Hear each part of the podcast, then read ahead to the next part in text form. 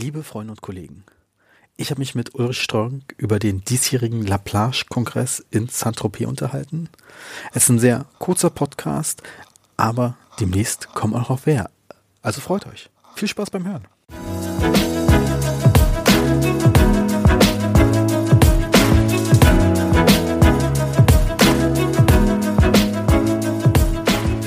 Herzlich willkommen zum heutigen Podcast.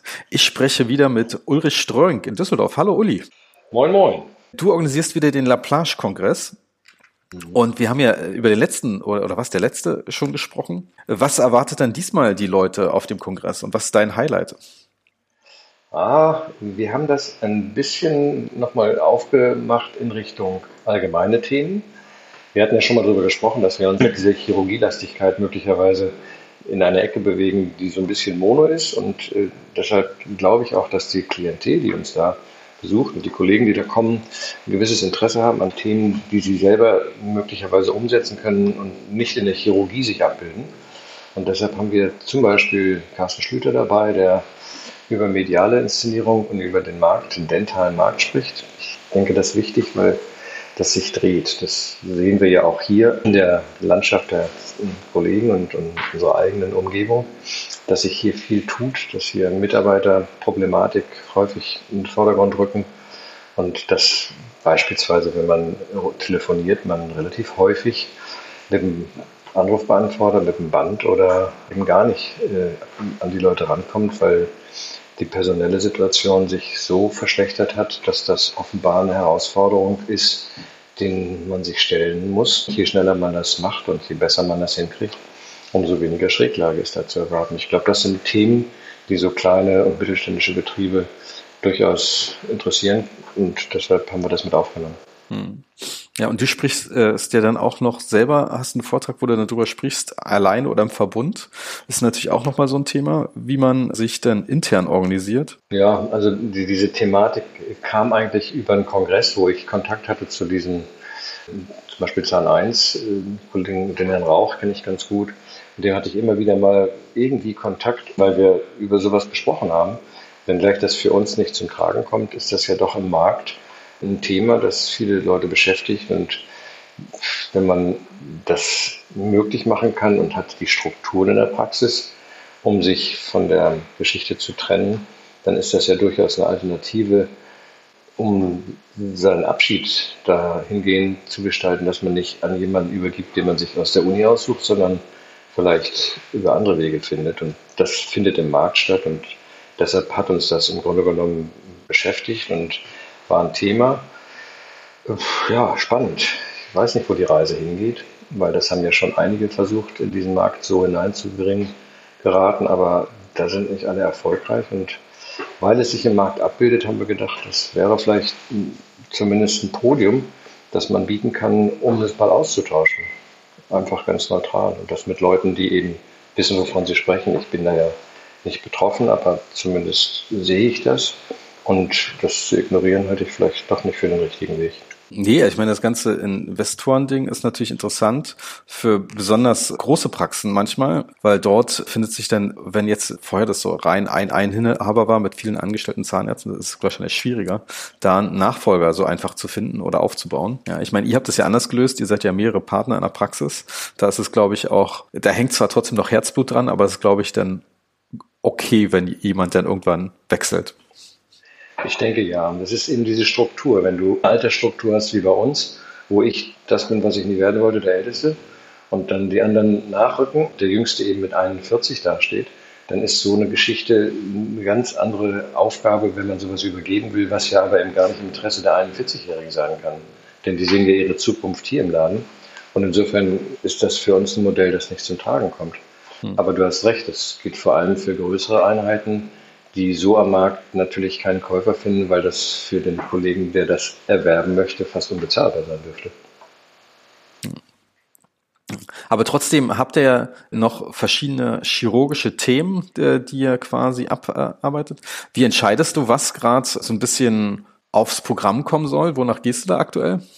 Ach, wir setzen uns eigentlich zusammen in, hier in der, in der Praxis. Äh, Freddy Kaufmann ist da eine große Hilfe, der da wirklich im Markt steht und sehr viele Leute auch kennt der Zugriff hat auf Leute, die aus der jüngeren Generation danach wachsen und der das wirklich großartig ergänzt mit, mit Personen und mit Leuten, wo ich denke, Donnerwetter, das passt gut. Und dann schauen wir, wie ausgewogen das ist, um noch darauf zu achten, dass wir nicht zu chirurgielastig werden. Das halte ich für wichtig, damit das für den niedergelassenen Kollegen, der nicht selbst zum Chirurgen avancieren will nach so einer Veranstaltung, sondern eigentlich nach Hause gehen möchte mit, mit einem Mehrwert an Informationen, wo er sagt, das kann ich nächste Woche einsetzen für mich, dass dem das äh, entsprechend auch so vorkommt, dass er davon profitiert und dass er tatsächlich nach Hause geht und sagt, jo, das kann ich gebrauchen. Und wie werden die Workshops am Son Sonntag angenommen? Also klassischerweise ist ja eigentlich Samstag immer Abreise, bloß ihr zieht ja dann richtig durch. Ja, das ist, der Sonntag ist ja relativ entspannt. Äh, das, das gestalten wir dann nach, nach Nachfrage und den Leuten, die da noch da sind und manche verlängern tatsächlich über den Sonntag hinaus. Und das ist, glaube ich, so der Vorteil von dieser Destination, dass das da jetzt schon äh, ein Stück weit Sommergefühl abbildet im Mai und dass da das von der Tagestemperatur mit 23 Grad bis 25 Grad sich anders anfühlt als noch hier in Nordrhein-Westfalen. Und deshalb kommen offenbar viele früher und bleiben länger. Und das ist die Möglichkeit für den Sonntags Frühshoppen. Oder Frühshoppen, nicht schlecht, Workshop. Äh, an dem dann die teilnehmen können, die noch da bleiben. Und wir müssen das jetzt von, wir machen das von Fall zu Fall, aber in aller Regel findet das statt. Hm weil die Leute, die diese Workshops anbieten, so facettenreich sind, dass sie da eine gewisse Auswahl anbieten können, ist das auch immer spannend, in welche Richtung sich das bewegt, weil das maßgeblich auch von den Leuten mitgesteuert wird, die an Ort und Stelle sind.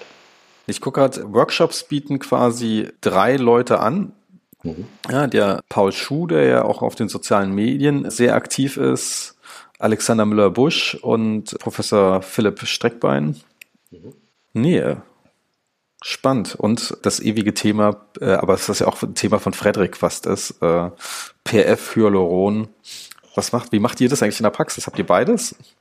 Wir haben beides. Wir sehen ja auch, wie viel Bewegung da in diesen Markt gekommen ist. Gerade bei Hyaluron, wenn du dir die Industrie anguckst, was die da plötzlich aus dem Hut zaubern und äh, welche Facettenreichheit sich mit diesem Produkt jetzt vergesellschaftet, das hätte man vor fünf Jahren ja gar nicht so erwartet. Das war ja so eine Nische, wo man sagte, naja, das ist Filler oder äh, als Ergänzung, aber dass es biologisch diesen Stellenwert hat, den man heutzutage damit als Anwendung äh, und als Vorteil benutzen kann, das war ja vor fünf Jahren so nicht absehbar.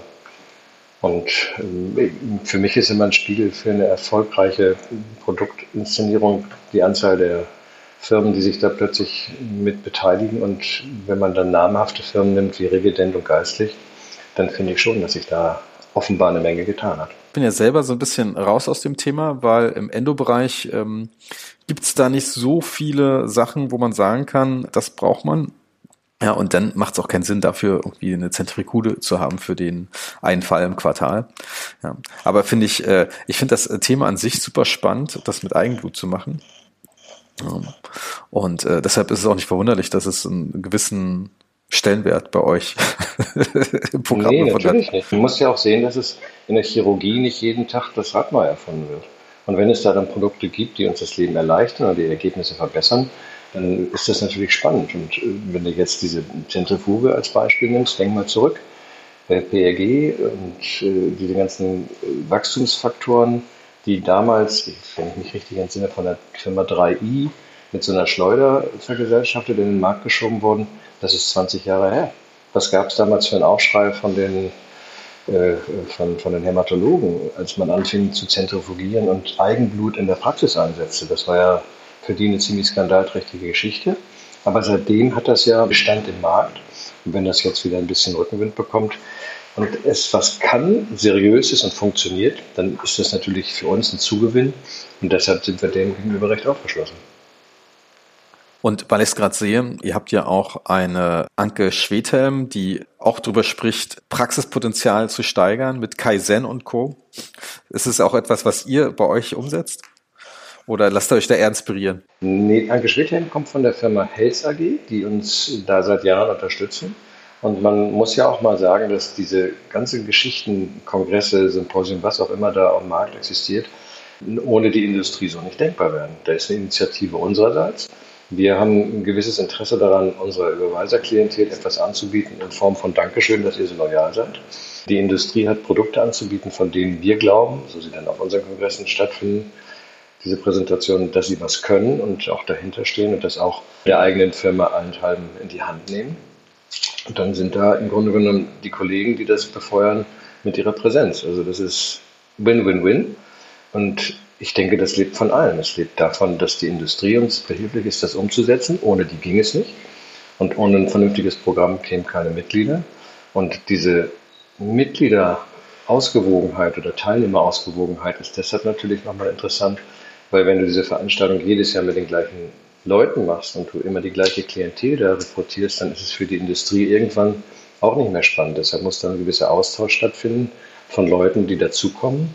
Und da muss eine gewisse ja, Durchmengung von, von Kollegen sein, die sich nicht permanent dort treffen, sondern einen gewissen Wechsel auch stattfinden lassen. Und dazu brauchen wir dann auch neue Kollegen, die sich dort dafür interessieren und dann wird's rund.